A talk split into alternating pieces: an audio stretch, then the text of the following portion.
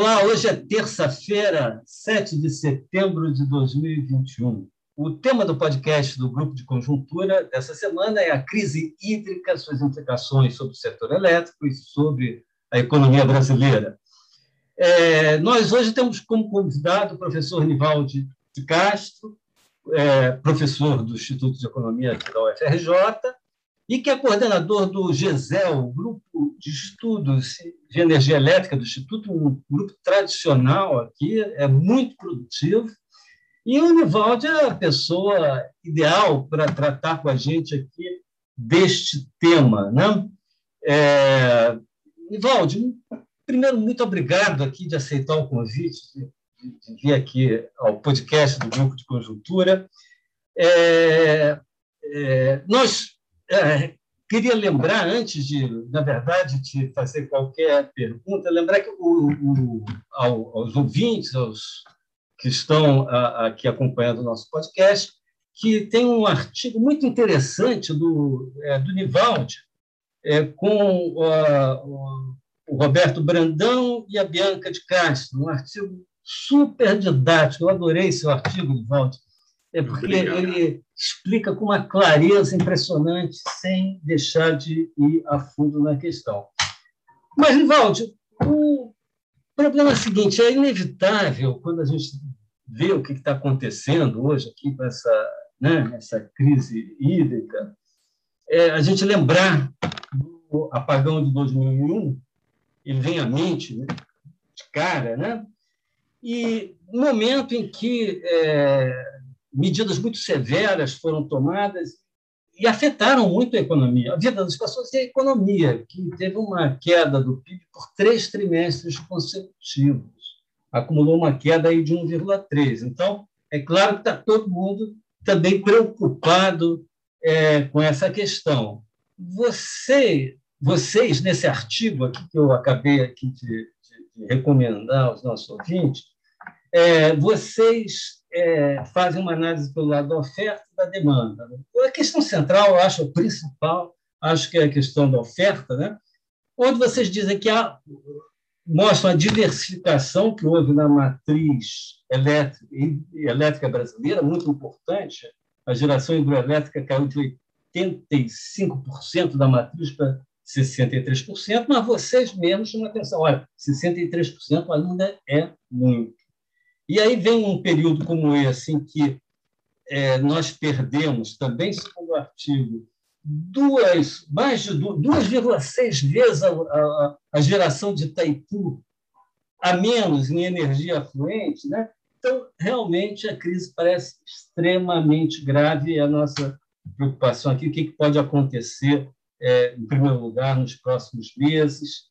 É, já várias medidas foram tomadas, mas a, a, a nossa pergunta é: será, será que vai dar, Nevaldo?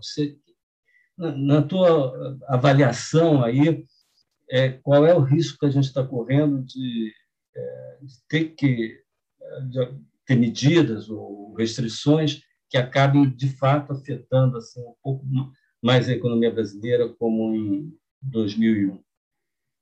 Tá, obrigado, professor. É um Fico muito feliz aqui de participar desse, desse trabalho de divulgação né, do, analítico que o, o, grupo de vocês desenvolve, já é uma coisa tradicional, e eu me sinto até honrado de poder contribuir aí com um pouco do conhecimento aí que, no nível do setor elétrico, a gente desenvolve. Né? A gente sabe que o setor elétrico ele é infraestrutura crítica né, de qualquer economia, de qualquer sociedade. Né? Então, respondendo pontualmente à, sua pergunta, e de, depois a gente pode analisar o, os porquês disso, esse risco ele está cada vez mais presente, mas nada análogo ao, ao à crise que nós passamos em 2001. Porque a crise de 2001 ela, ela obrigou um racionamento compulsório de a partir de abril até, acho que foi até fevereiro de 2002, né? corte de 20% como diz assim, né, a gíria na lata, não tinha discussão, quem não cortava era cortado. Era mais ou menos assim. E aquilo provocou economicamente um efeito muito drástico, né? O PIB estava estimado em 4.3, foi para 1.6, 1.7, né? E teve uma consequência política, né? Porque isso é um descrédito para o governo, para as políticas públicas, e, e, isso gerou um efeito político, de tal maneira que hoje, hoje, já há algum tempo, qualquer questão no setor elétrico, isso tem impacto no, no, no, é. nos índices de aprovação do governo, particularmente se as eleições estão próximas. Né? É. Esse, esse é um ponto. E o que nós estamos observando agora, eh, nós estamos, então, dia 7 de setembro, né? o governo tomou medidas em 1 de setembro para tentar reduzir a demanda, que é a variável independente. É a variável que você não tem controle. A oferta, ele já fez o que foi possível. Trouxe termoelétricas a custo, que nós chamamos de Chanel 5, são tão caras.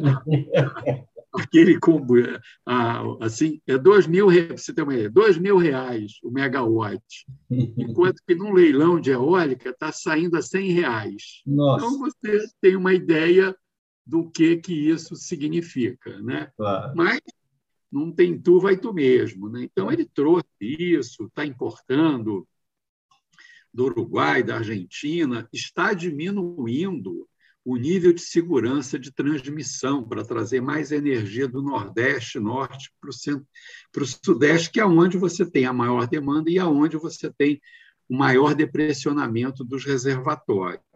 Tá? Nivaldo, deixa eu só te interromper um minutinho, porque eu li isso também no artigo de vocês. Eu fiquei com um pouquinho de dúvida. Se você pudesse explicar para a gente, claro. é, para o ouvinte também, é, é, que, que risco, que, como é que é essa, como é que é esse risco exatamente? O que, que é, ah, tá, de, da segurança, não. É, é porque quando você faz linhas de transmissão, é como estradas, né?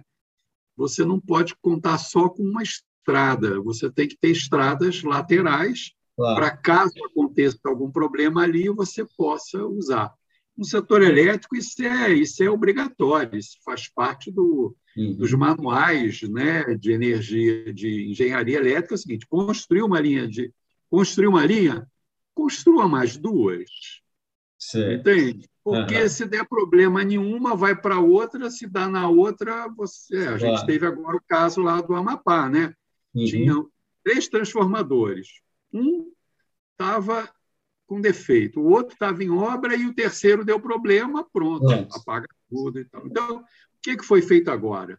Autorizaram o Operador Nacional do Sistema a reduzir esta segurança para você transmitir mais energia do Nordeste para o Sudeste. É um risco, mas em situação crítica você tem que tomar essas medidas.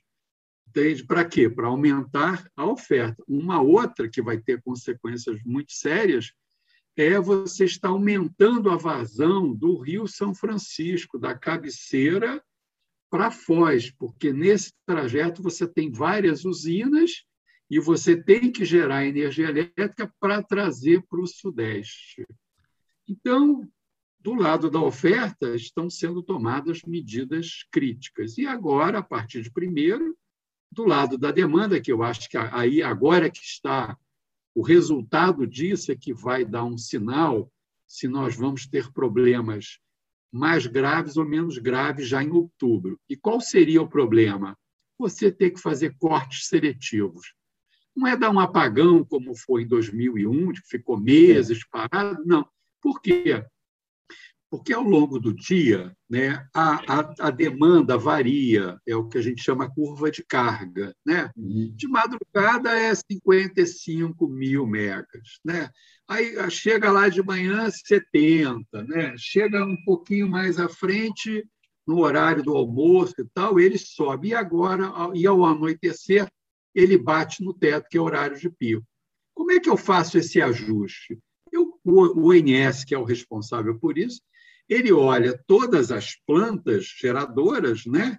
e bota, olha, termoelétrica, eu estou acionando todas. Por quê? Porque precisa-se precisa -se economizar água. Então, eu boto as termoelétricas. Eólica, quando tem vento. Solar, só de dia. Né? Nuclear, 24 horas por dia. A, a energia, a fonte que faz o ajuste fino, é a energia elétrica através dos reservatórios. E como não tem chovido, para você ter uma ideia, nos últimos 10 anos, em oito, choveu abaixo da média histórica. E essa chuva você chama energia natural afluente. É um conceito, é a quantidade de chuva que você transforma, que você transforma em megawatt. Então, em, oito, em 10 anos, oito ficou a média da baixa história. Então, se, se choveu menos, os reservatórios ficam muito mais oscilantes. Entende? E aí uhum. o operador fica com a decisão: boto termoelétrica ou não boto termoelétrica? O que, que na nossa variação aconteceu do ano passado para cá? Houve interferência política nas decisões técnicas. Né? Era para o operador nacional do sistema acionar a termoelétrica em novembro, em dezembro, em janeiro, porque estava chovendo abaixo da média histórica. Mas, possivelmente, é uma suposição, mas né, nós acreditamos que seja uma, uma, uma hipótese muito forte, houve interferência do Ministério da Economia, falar, não, não, não, não, não despacha térmica, porque aí nós temos que hastear outra bandeira tarifária que vai impactar a inflação. E as tarifas, no ano passado, subiram muito por conta da pandemia. Né? Quando eu, a pandemia diminuiu o mercado das distribuidoras, por causa do, né, da, do, do lockdown, a parada produtiva e tal, o que diminui o mercado da distribuidora, legalmente, o governo, a ANEL, tem que dar um reajuste, tem que fazer alguma coisa para dar o equilíbrio econômico-financeiro da distribuidora.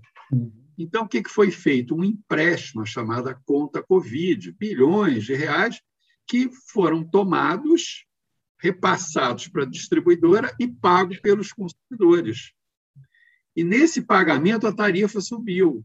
Tarifa sobe por causa da conta Covid. Tarifa ainda vai subir por causa da termoelétrica, não, vamos dar uma segurada aí. E no que segurou, segurou o lado errado, que é. foi o lado da oferta. O que, é que aconteceu? Os reservatórios se depressionaram, notadamente da região sudeste centro-oeste, uhum. que representa 70% dos reservatórios do Brasil. Eles chegaram em maio num nível nunca dantes visto na história do setor elétrico que começa em 1930, essa série. Então, nós começamos. Ah, por que, que é maio? Porque em maio você começa o período seco. É como se você fosse entrar no deserto com pouca água. E esse deserto vai até novembro. Uhum. Tá. E aí, bom, esse, é esse aqui é o desequilíbrio uhum. Que se dá entre oferta, aí vamos aumentar a oferta. Importa, termoelétrica, etc. E Agora, a partir de 1 de setembro, se adotaram medidas para demanda. Por que, que isso não foi adotado em junho? Entende? Quer dizer, a, a, no, a nossa hipótese é que o comitê de monitoramento e tal tem, tem uma interferência que foge às decisões técnicas que quem tem competência para dar é o INS, mas ele faz parte de um comitê. E nesse comitê você tem outras visões, outros interesses, e notadamente aquilo que vocês, melhor do que ninguém sabe, o impacto sobre a inflação. Né? É. Qualquer esse aumento que teve agora da bandeira já vai dar 0,33 no IPCA. Uhum. Um, bem da cesta de consumo já vai subir, porque subiu 7,5% a energia ali. Então, ou seja, então, é, é, é, essa interferência é que é um problema. Esse é um dado. É. O outro dado é a crise hídrica, que é de origem natural. Uhum. Aquecimento global E uma que não é natural, mas é do homem, é o desmatamento da Amazônia. Né? O uhum. Brasil não tem política ambiental de defesa da, né, da floresta amazônica. No que você vai diminuindo a floresta amazônica, você diminui a área verde e, consequentemente, a umidade que sobe da Amazônia, da floresta amazônica, e vira os rios de água. Então, eu tenho um aquecimento global que já muda estruturalmente o, o volume de chuvas. E um outro que é nacional, que é desmata para avançar a fronteira agrícola, do agronegócio, etc. Né? E aí isso está repercutindo nos últimos dez anos, oito abaixo da média histórica. É. Né? Então, tem esse elemento da natureza, da, de uma política e de interferências nas decisões do operador nacional do sistema. Ah, ótima análise, Valde. Agora, deixa, deixa eu puxar aqui uma outra questão, que é, é, que é a seguinte: eu entendi, você me corrija se eu estiver errado, mas eu entendi assim, que o que podia se fazer em termos de ampliar a oferta já foi feito, desde importação até acionar todas as térmicas. E agora entrou as políticas de demanda, né? aumento de tarifas, agora, essa, inclusive com essa última bandeira aí de, é, é, que tem a ver com, com a escassez hídrica. É, eu queria te perguntar o seguinte, quer dizer, pelo que vocês conhecem, que já estudaram o setor, vocês têm uma ideia, alguma ideia assim da, da da resposta do consumidor a este aumento de, Nenhuma. preço? Não, é, é não é, essa, pergunta, isso, essa pergunta aí vale uma. Né, vale dólares. É, não, não, brincadeira. Por quê? Porque, veja bem, além do aumento da tarifa, que esse aumento da tarifa não é para deslocar demanda, é para pagar a termoelétrica.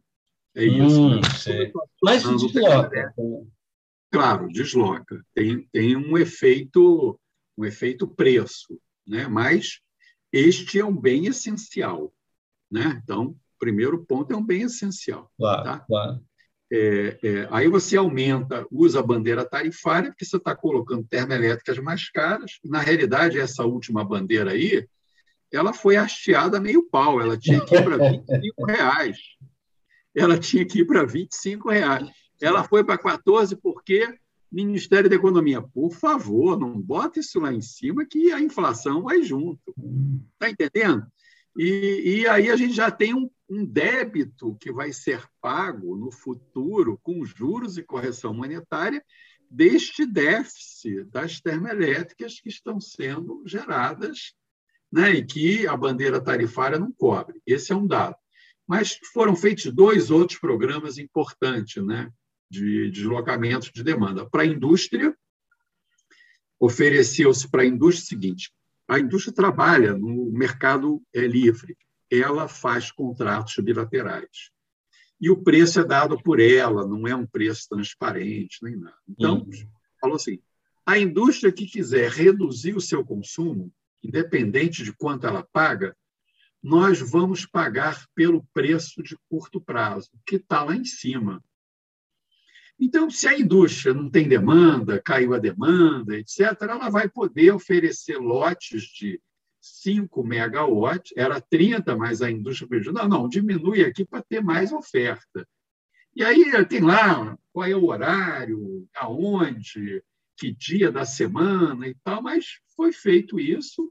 E para quem tiver energia sobrando, é um bom negócio, porque o cara ganha, gasta menos e ganha mais. Né? Porque se ele não usasse aquela demanda, ele, ia, ele, ele não ia ganhar tanto como ele está ganhando. Esse é um dado.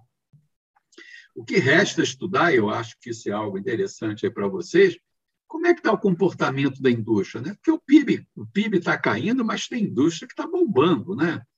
Né? Tem lá, eu, você olha lá os dados, a, a, a demanda de energia cresceu 3,5% de junho para julho. E o PIB está lá embaixo, ou seja, não é uma correlação direta. Então, se espera que alguns setores vão falar: não, eu, eu quero é comprar energia. e não uhum. abrir mão de energia. É, é. essa que é a minha questão, Nivaldo. Vamos supor uma hipótese é que a indústria está travada mais por questões, inclusive, de, de oferta, de, de, desde falta de insumos, coisas desse tipo. Digamos ela que, pode vender. Ela pode, ela pode é, vender. E você falou do caso benigno aí, que a indústria tá, ela pode vender, tá? mas se é, por acaso ela tiver que reduzir a produção para não, reduzir a demanda? Não, isso não. Isso Aí não, isso, isso teria um efeito recessivo. Não, não, isso não, isso está fora, porque é um racionamento voluntário. Voluntário. A indústria de cimento está trabalhando 24 horas por dia, a de aço 24 horas por dia, ela não quer nem saber. Uhum. A têxtil, que tem uma demanda reprimida aí do local, de que as pessoas não tinham como comprar, e ninguém compra nada pela internet, a não ser camiseta, né? Porque, né?